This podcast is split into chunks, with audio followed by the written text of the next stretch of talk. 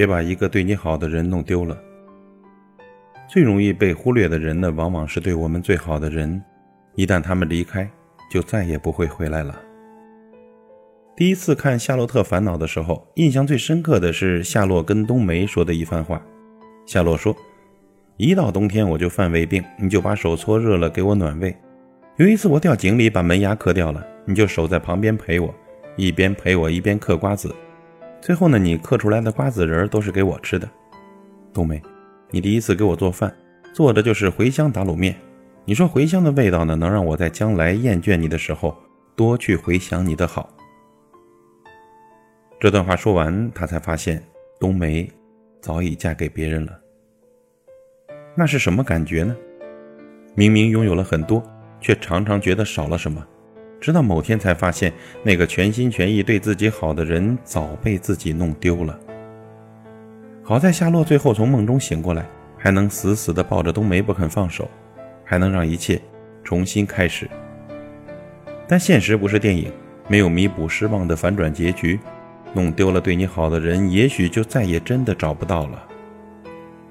别把一个对你好的人弄丢，他爱你的时候有多么义无反顾的付出，不爱你时候就会有多么义无反顾的退出。别在失去后才追悔莫及，这世上最不可追回的，就是人心了。很多主动离开的人不是不爱，而是爱的太累了。你忙吧，我不打扰你了。这是朋友跟前任说的最后一句话。他记得清清楚楚，这一句话，他说过四十三次，一次比一次的声音小，也一次比一次失望。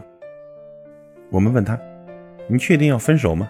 毕竟三年的感情啊。”他看上去比我们要轻松，笑得也很自然。确定啊？谁会想说第四十四次不打扰了呢？有次男友去外地出差，手机打不通，消息也不回，她慌得一夜没有睡着，担心男友。会出意外。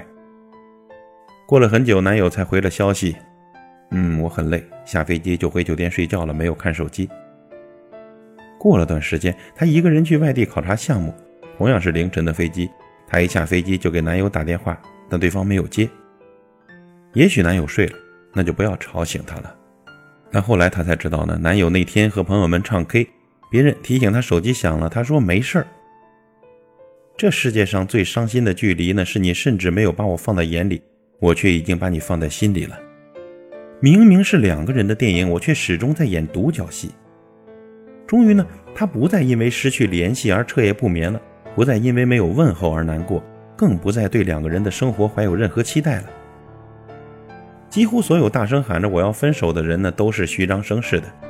真正离开的那刻，就连关门的声音都会变得很轻很轻。我爱你的时候可以掏心掏肺，我不爱你了，我就可以没心没肺。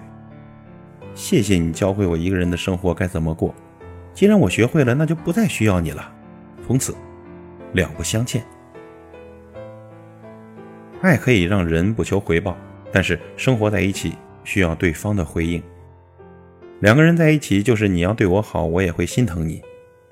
爱情像极了跷跷板，两边用力呢才能平衡。只靠一个人的付出，很快就会结束的。我有位朋友的丈夫呢，是自由摄影师，工作地点不固定，有时候一天要去四五个城市。丈夫每次出差，她就会打电话问候：“到了吗？吃饭了吗？不许喝酒啊！”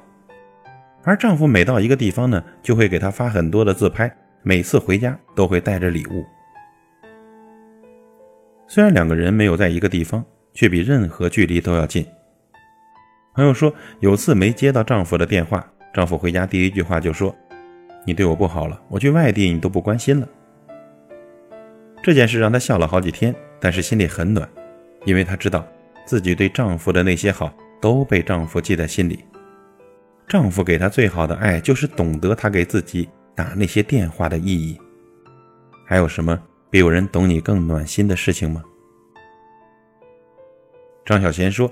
世上最凄绝的事，就是两个人本来距离很远，互不相识，忽然呐，有一天相爱，距离变得很近，然后有一天不再相爱了，本来相近的两个人变得很远，甚至比以前更远。曾经要共度余生的人，如今却和余生没有任何关系，人间最痛苦的事情莫过于此。你呢？对你最好的人还在身边吗？如果还在呢，我希望你永远都不知道失去一个真心爱你的人有多么的痛苦。有个爱你的人不容易，千万不要伤他的心。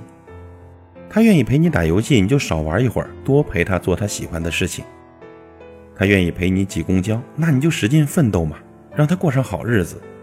他愿意忙完工作还要做家务，那你就少些应酬，帮他分担一点。他生气的时候，你就多一点耐心；该拥抱的时候，别只是牵手。他遇到困难，你就多点陪伴，别让他觉得不被理解。他愿意为你努力，你就再给他一点时间。爱情真的需要互相理解的，一个真心对你好的人，值得你这样做。爱情里最不该让对方觉得一个人也过得挺好的，而是要让对方觉得必须有你在，每天才值得期待。所以，千万别把一个对你好的人弄丢了。